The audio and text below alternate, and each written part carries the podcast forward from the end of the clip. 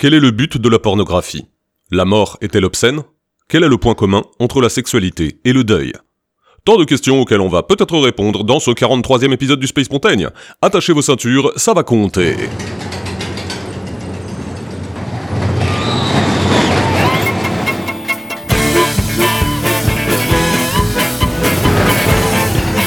Attends, c'est une prise de tête d'un autre monde. Un autre monde.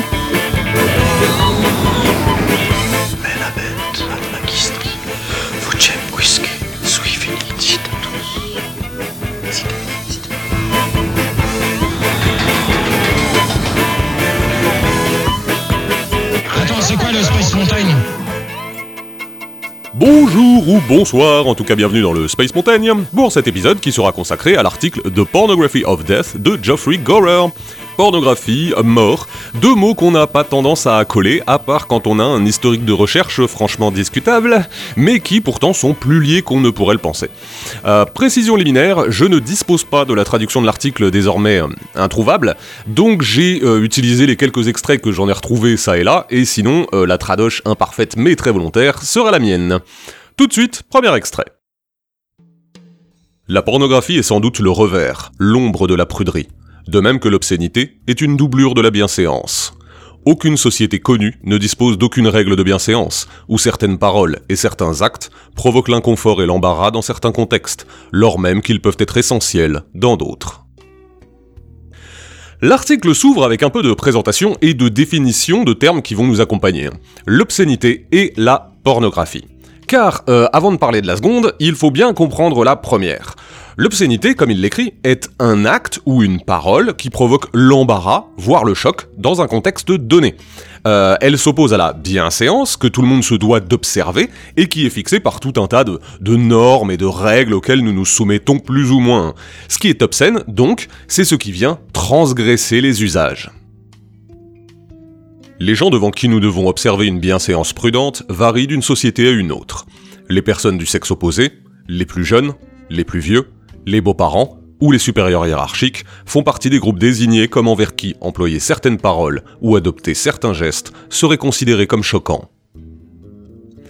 Car lorsque nous n'observons pas un us, nous troublons la bienséance. En faisant ça, on va bien souvent produire euh, deux choses, soit un choc, soit un rire. Un ancien, par exemple, sera outré de voir qu'un plus jeune ne respecte pas les convenances, alors qu'à l'inverse, des amis pourront se remémorer en riant du fait que l'une des leurs a fait un faux pas lors d'une situation qui demandait de la bienséance. Les effets sont différents, mais résultent de la même cause, quelqu'un n'a pas respecté l'usage. Bien souvent, comme Gorer l'écrit, ce sont les enfants qui sont à la fois les plus obscènes et les plus prompts à rire de l'obscénité. Et comment pourraient-ils ne pas l'être hein? Ils ne sont encore qu'en apprentissage des convenances, ils cherchent les limites des us et coutumes, et ils ne voient pas forcément les, les barrières qui leur sont imposées comme justifiées. Alors, pourquoi ne pas en rire? L'obscénité est donc un universel, un aspect de l'homme et de la femme vivant en société. En revanche, la pornographie, description d'activités tabous propres à susciter d'hallucinants fantasmes, semble être un phénomène infiniment plus rare. Et c'est parce que ce n'est pas du tout la même chose qu'il faut distinguer l'obscénité de la pornographie. Là où la pornographie s'écarte nettement de l'obscénité, comme le souligne Gorer, euh, c'est qu'elle n'a plus pour sujet des actes ou des paroles déplacés dans un contexte donné, mais qu'elle concerne un sujet tabou qui se trouve caché à tous. Là où toutes les sociétés ont des coutumes et des usages qui, euh, fatalement, vont engendrer des, des degrés d'obscénité divers lorsqu'ils ne sont pas respectés, la pornographie, elle, est un phénomène singulier qui déporte une représentation commune sur un usage particulier. Comme il l'écrit, là où le plaisir de l'obscénité est essentiellement social, le plaisir de la pornographie est essentiellement privé. Il n'y a pas de pornographie sociale ou commune, hein, car justement, elle concerne un sujet qui est voilé, qui est nié dans l'espace social. Et si vous enfermez un sujet hors de la socialité, que vous en faites un, un non-sujet, voire que vous condamnez sa mention, bah il ne vous reste plus que le cercle de votre intimité pour tenter de le représenter, de le faire vivre en vous. La pornographie est donc ce phénomène qui se développe à propos d'un sujet mis de côté dans la société, et qui, mécaniquement, va créer du fantasme autour de lui. Car on ne peut pas supprimer un aspect de la vie en société, un aspect euh, fondamental et vital, hein, qui pisait, sans qu'il tente de rentrer par la petite porte. car il faut bien, un jour, qu'ils finissent par se manifester. En d'autres termes, cacher la lune avec sa main ne la fait pas disparaître. Traditionnellement, et dès l'origine sémantique, la pornographie est affaire de sexualité. Pour la plus grande part des deux siècles précédents, la copulation et l'enfantement étaient les termes tabous de l'expérience humaine, autour desquels tant de fantasmes privés que de pornographie clandestine furent produits. Eh oui, parce que euh, j'ai pas donné l'étymologie de pornographie car mes plans n'ont aucune rigueur, mais euh, à l'origine, la pornographie vient du grec porné et grapho et signifie euh, écrire sur ceux qui se vendent, donc sur les, sur les prostituées en gros. Hein. Et après tout, quand on dit pornographie, on entend tous la même chose, hein. une représentation de la sexualité. Des, des récits, des images, des films qui racontent, qui exposent ou qui présentent les choses de la sexualité. Et cela même car si la sexualité est voilée dans la société, alors qu'elle occupe une part certaine des activités, hein, elle va interroger ceux qui n'y ont pas accès. Pire, la rendre tabou peut pousser certains à la curiosité, et du même coup provoquer des tas de fantasmes dus à son relègue. Et ce que Gorer va proposer ici est que même si euh, l'étymologie à la base parle de, prostituées, euh, il peut exister d'autres formes de pornographie.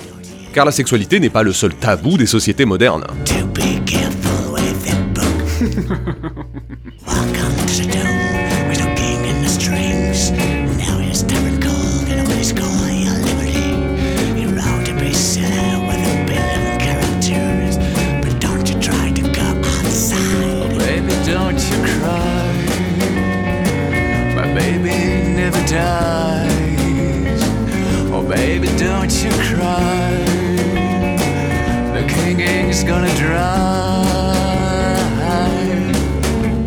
La pornographie semble être connexe à la pruderie, et, généralement, les périodes où se développe la plus grande production pornographique sont aussi les périodes à la pruderie la plus envahissante. Car voilà, les deux sont liés. Pas de pornographie sans que soit présente une forme aiguë de pruderie, et pas de pruderie sans que se développe la production d'une pornographie. Et plus vous développerez la pruderie, plus sera tenté de se former son échappatoire pornographique. Comme on l'a dit juste avant, l'obscénité est affaire de situation. Une parole ou un acte qui vient troubler la bienséance car il est jugé inapproprié. La pornographie, elle, n'est pas affaire de situation, mais de sujet. Un aspect de la vie qui est considéré comme impur ou abject, tellement honteux qu'il ne faut pas y faire référence, ni par les actes, ni par les mots. On va donc tenter, à tout moment, de le reléguer hors des interactions et de ne pas en faire mention. Après, sur certains thèmes, euh, l'obscénité et la pornographie peuvent se mêler. Euh, concernant le sujet de la sexualité, par exemple, c'est assez évident. Hein. On n'en parle pas trop en dehors de ses proches, euh, on le fait avec des, degrés de langage différents selon à qui on s'adresse, bref, on respecte les usages, bon an, mal an. Mais tout de même, parfois, ce sujet fait intrusion, inopportunément, et bouleverse complètement les situations. Enfin, complètement, ça dépend. Euh, même s'il y a des tendances culturelles dans une société, il n'y a pas une, unique culture commune à tous les individus qui la composent. Hein. Et donc les usages et les tabous peuvent être différemment répartis selon les personnes. Bah, prenons un exemple de malaise social pour l'illustrer. Certains d'entre vous ont peut-être vécu la situation assez gênante du euh, film du soir qu'on regarde en famille avec ses parents ou avec ses enfants, et tout d'un coup, paf, scène de cul. bon, c'est troublant. C'est honteux et on se sent un peu coupable. Hein. Même si nous ne sommes pas en présence d'une scène de relation euh, sexuelle explicite, hein. enfin j'espère du moins, euh, celle-ci va quand même provoquer différents effets. On sent à ce moment-là que quelque chose a fait intrusion, que ce n'était pas le lieu et ni le moment pour ce genre de sujet. Mais, selon la manière dont chaque membre de la famille envisage la sexualité, les réactions seront différentes. Hein. Il se peut que cela provoque un rire étouffé, parce que bon, c'est tout de même un peu étrange. Euh, il se peut que tout le monde rougisse et attende que cela se passe, en faisant comme si de rien n'était, et en espérant que chacun fasse de même. Euh, il se peut que quelqu'un se précipite sur la télécommande pour changer de chaîne. Chacun ses affinités, hein, et le degré d'obscénité ou de pornographie considéré comme tolérable n'est pas le même pour tous. Cela dit, comme on peut le remarquer, euh, il est ici question d'une expérience partagée, en l'occurrence celle d'un film familial, et donc la ligne entre euh, obscénité et pornographie euh, est encore un peu troublée. Ce que l'on peut dire en revanche, c'est que le plaisir de l'obscénité est social. Donc là, cette intrusion de la sexualité pourrait être amusante, hein, si les bonnes personnes étaient réunies, ce qui n'est pas du tout le cas, alors que le plaisir de la pornographie est intime. Donc quand bien même vous auriez pu trouver cette intrusion de la sexualité plutôt agréable si vous étiez seul, les conditions sont ici réunies pour qu'elle soit surtout gênante. Mais ce n'est pas le tout, nous avions dit que nous allions parler de mort, et nous en sommes encore à l'obscénité, alors plongeons-nous dans le cœur de l'article de Gorer. Durant la plus grande partie des deux derniers siècles, la mort n'était pas un mystère, excepté dans ce sens que la mort est toujours un mystère. Les enfants étaient invités à penser à la mort, à leur propre mort. Rares durent être ceux qui, dans ce 19e siècle, où la mortalité était importante, ne furent pas témoins d'une véritable agonie. Les funérailles étaient l'occasion du plus grand étalage. Le cimetière était le centre de chaque vieux village. Ce fut assez tard, au 19e siècle, que l'exécution des criminels cessa d'être un divertissement, au même titre qu'un avertissement public. Le parti pris très éclairant de Gorer, en fait, est qu'il n'y a encore pas si longtemps, la mort occupait la vie. La mortalité infantile était la norme. Les gens euh, gardaient les mourants chez eux, puis veillaient les cadavres. Tout le monde faisait l'expérience de la fin du souffle, de l'expiration, voire de la décomposition. La mort, d'une certaine manière, faisait partie de la vie. Petit à petit, avec les avancées de la médecine, de l'hygiène, de la prévention de la santé, les morts nous ont quittés pour être pris en charge par des professionnels, jusqu'à récemment être enfermés dans de grandes demeures aseptisées, loin des yeux, loin du nez. Relégué dans des hôpitaux, des maisons de retraite ou des morgues, le mourant, comme le mort, s'éloigne de nous. Et comme tout ce à quoi nous ne sommes plus habitués, cela crée de l'étrange. Le mort finit par devenir étranger, repoussant, on est gêné à la simple idée de la morbidité, et que dire du macabre? Le malade met mal à l'aise, mais le mort est irregardable. Plus qu'un effet simplement inconfortable, il devient même insupportable.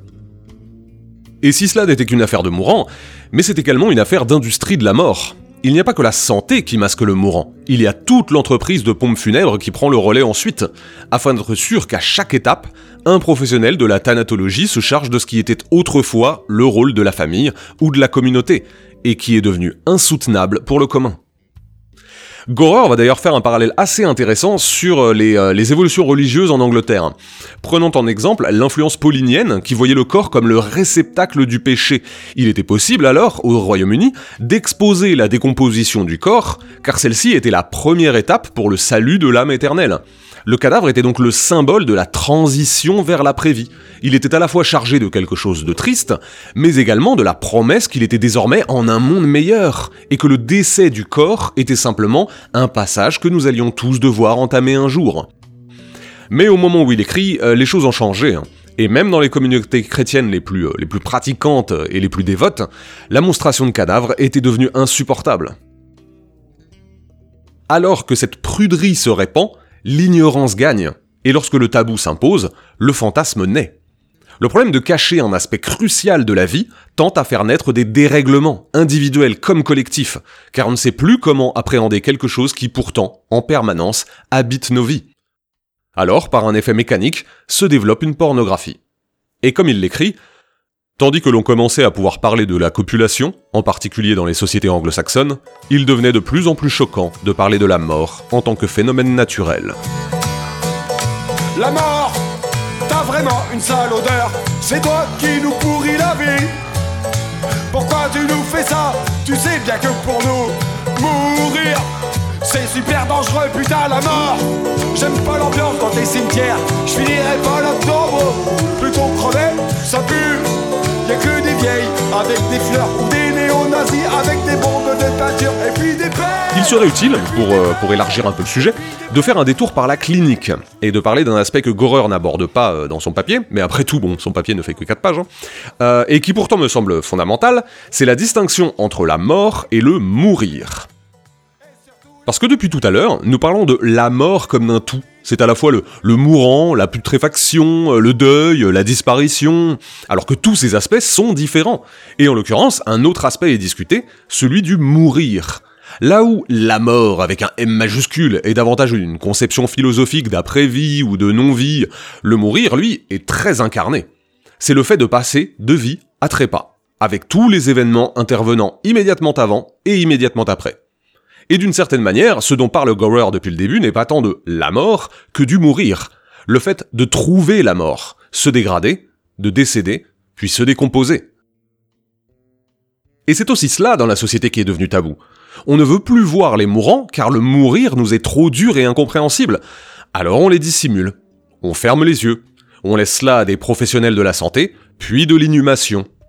Le deuil, corollaire du mourir, souffre du même effet, jusqu'à pouvoir être gêné lorsqu'une veuve nous parle de son mari, ne plus prendre de nouvelles de cet ami qui a perdu un enfant, ne pas vouloir aborder le sujet de la longue maladie qui a vu partir le père. Du mourir au deuil, tout finit par se silencier. Et pour Gorer comme pour ses continuateurs, c'est un état pathogène pour l'individu comme pour le collectif. La déritualisation des pratiques liées à la mort entraîne une individualisation, une intimité de la douleur qui, normalement, devrait être reconnue et traitée socialement. Je vous renvoie au Space Mountain numéro 14 sur Louis-Vincent Thomas, qui montrait très bien que les rites sont indispensables au traitement du mourir et du deuil. Lorsque cela n'est pas fait, c'est comme si on demandait à chacun de se, démerder avec sa souffrance, quoi. Chaque endeuillé est renvoyé à sa solitude et à son moi intérieur afin de gérer son travail de deuil seul. Aussi seul que le disparu. Et après tout, si le mourir est fui, si le mort a disparu, pourquoi en parlerions-nous seulement? Et pourtant, Là où on aurait pu penser que la mort était devenue étrangère, elle s'est manifestée à nos sens d'une manière détournée, dont Gorer va pointer toute la contradiction.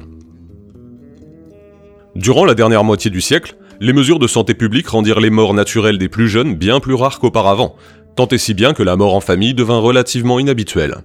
Quand, simultanément, la mort violente croissait d'une manière jamais vue dans l'histoire humaine.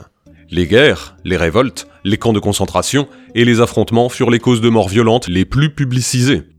Mais la diffusion de l'automobile, avec ses innombrables accidents fatals aussi constants que camouflés, fut peut-être la figuration la plus claire de la mort violente en temps de paix.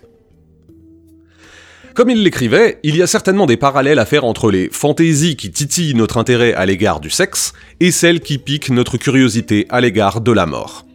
Euh, alors que le mourir était de plus en plus relégué dans la pruderie, s'est développé, conjointement, un marché culturel prêt à donner aux audiences de masse une représentation de celui-ci. Western, film de guerre, polar, et bien sûr le pinacle, le film d'horreur. Si vous bannissez la mort, le mourir et le deuil de votre société, bah, il n'est pas étonnant que se développe alors quantité de produits culturels qui vont les représenter et le plus souvent n'importe comment.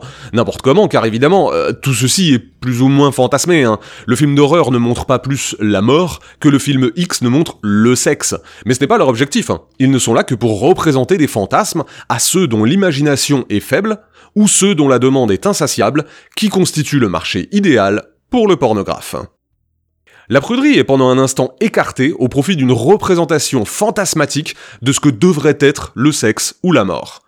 Les rapports entre les personnages ne sont que fonctions et sont réduits à cet objet car le sujet n'est pas euh, l'amour ou le deuil. Hein. Le sujet est un corps qui pénètre ou un corps qui est pénétré. Et vous remarquerez que cela fonctionne pour nos deux types de films. Hein. Qu'il s'agisse d'actes sexuels entre des, des amants libertins ou d'attaques au couteau commises par un tueur fou, le langage narratif est réduit au strict minimum, alors que les sensations du spectateur, elles, sont mobilisées à plein. Tout cela devient une affaire de corps, qui jouissent ou qui périssent et souvent les deux à la fois.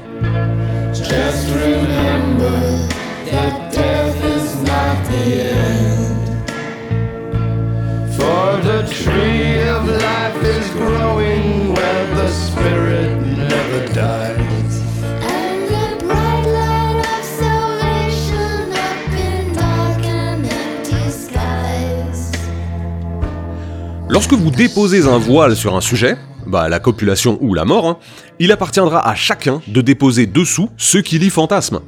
En créant un, tabou, un sujet non dit, voire non existant, vous ouvrez la porte à toutes les fantaisies, plus ou moins réalistes, hein, plus ou moins coupables.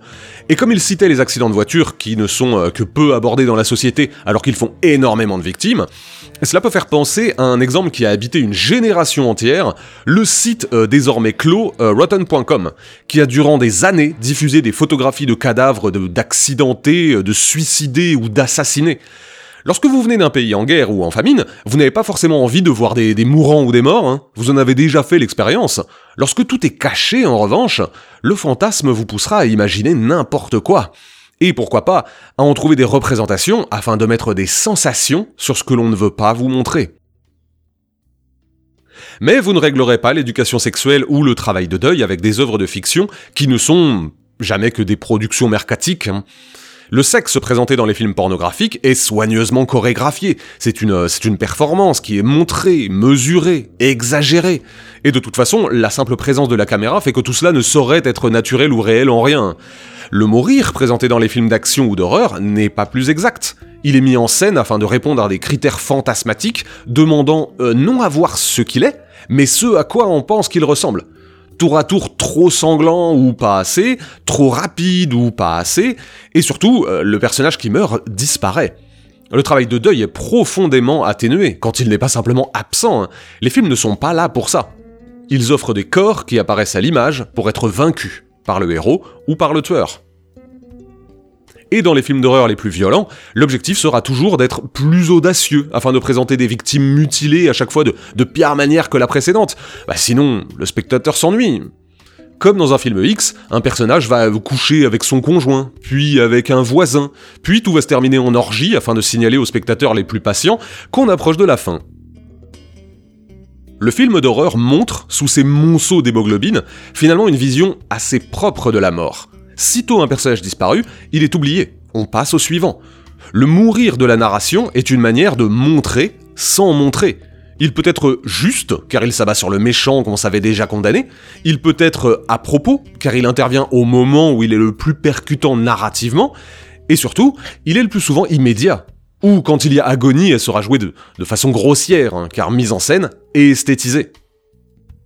Dans une œuvre narrative, le mourir a un but. Il est là, en début d'œuvre pour créer un conflit, ou en fin d'œuvre pour le résoudre. Or, la mort est le plus souvent stupide et hasardeuse. Et contrairement aux morts absurdes des récits anciens, celles des récits modernes sont toujours justifiées, logiques, karmiques. Elles tombent à point nommé. La maladie ou l'accident ne sont des morts envisageables que dans les drames, et encore, si tant est qu'elles servent au développement des autres personnages. Ce qui reste. Dans la narration, la mort doit avoir un sens. Dans la vie, ce n'est guère plus qu'une nécessité. Les procédés naturels de corruption et de décomposition sont devenus dégoûtants, aussi dégoûtants que la copulation et l'enfantement l'étaient un siècle auparavant. La laideur des faits est voilée avec acharnement. L'art de l'embaumement est, désormais, un art du déni complet. Conclusion. Alors que l'obscénité est présente dans toutes les sociétés connues, intervenant lorsqu'un comportement paraît inadapté aux usages ou au contexte, la pornographie est un phénomène bien plus rare. Elle se développe lorsqu'un sujet devient tabou, caché, lorsqu'il ne fait plus partie de la vie sociale et des représentations communes, et que sa simple évocation devient abjecte. Mais en créant une zone d'ombre autour d'un sujet, on ne le fait pas disparaître. Se développe alors tout un tas de fantasmes autour de lui, et la poursuite de sa découverte s'accompagnera de discours et de produits culturels qui tenteront de le représenter. Cela dit, ces créations ne seront jamais fidèles, et ne seront que la mise en scène des fantasmes précédents. Mieux, elles créeront de nouveaux fantasmes qui prendront la place du sujet réel dans l'imagination de ceux qui les consultent. Et en silenciant ces sujets importants, on prive les individus, comme le collectif, du pouvoir de les traiter. On empêche la découverte de la sexualité ou le travail de deuil, car en n'étant jamais confronté à un phénomène, on se rend incapable de l'appréhender. Alors que la copulation était reléguée dans la chambre à coucher, son voile de mystère semblait disparaître alors que le dialogue s'entamait. Son statut honteux pouvait, incidemment, la rendre excitante, mais les mœurs changent et le sujet commençait à poindre. A l'inverse, la mort était répandue et partagée, mais comme par un effet miroir, c'est elle qui fut écartée jusqu'à être effacée, reléguée dans la chambre du défunt. On commençait à parler des chairs qui s'étreignent, quand de l'autre côté on voilait celles qui s'éteignent. Merci à toutes et à tous pour votre oreille attentive, ou vos oreilles attentives si vous en avez deux. C'était le 43e épisode du Space Mountain consacré à l'article The Pornography of Death de Geoffrey Gorer. Euh, en attendant le prochain, n'hésitez pas à réécouter les précédents épisodes, il lève le voile sur tout un tas de sujets sans jamais être obscène. enfin pas trop. Je vous retrouve très vite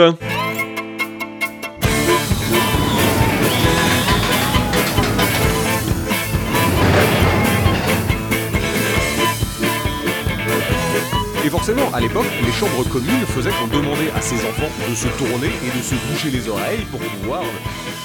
Hmm. Ah, la chambre parentale, c'est une belle invention quand même. Hein.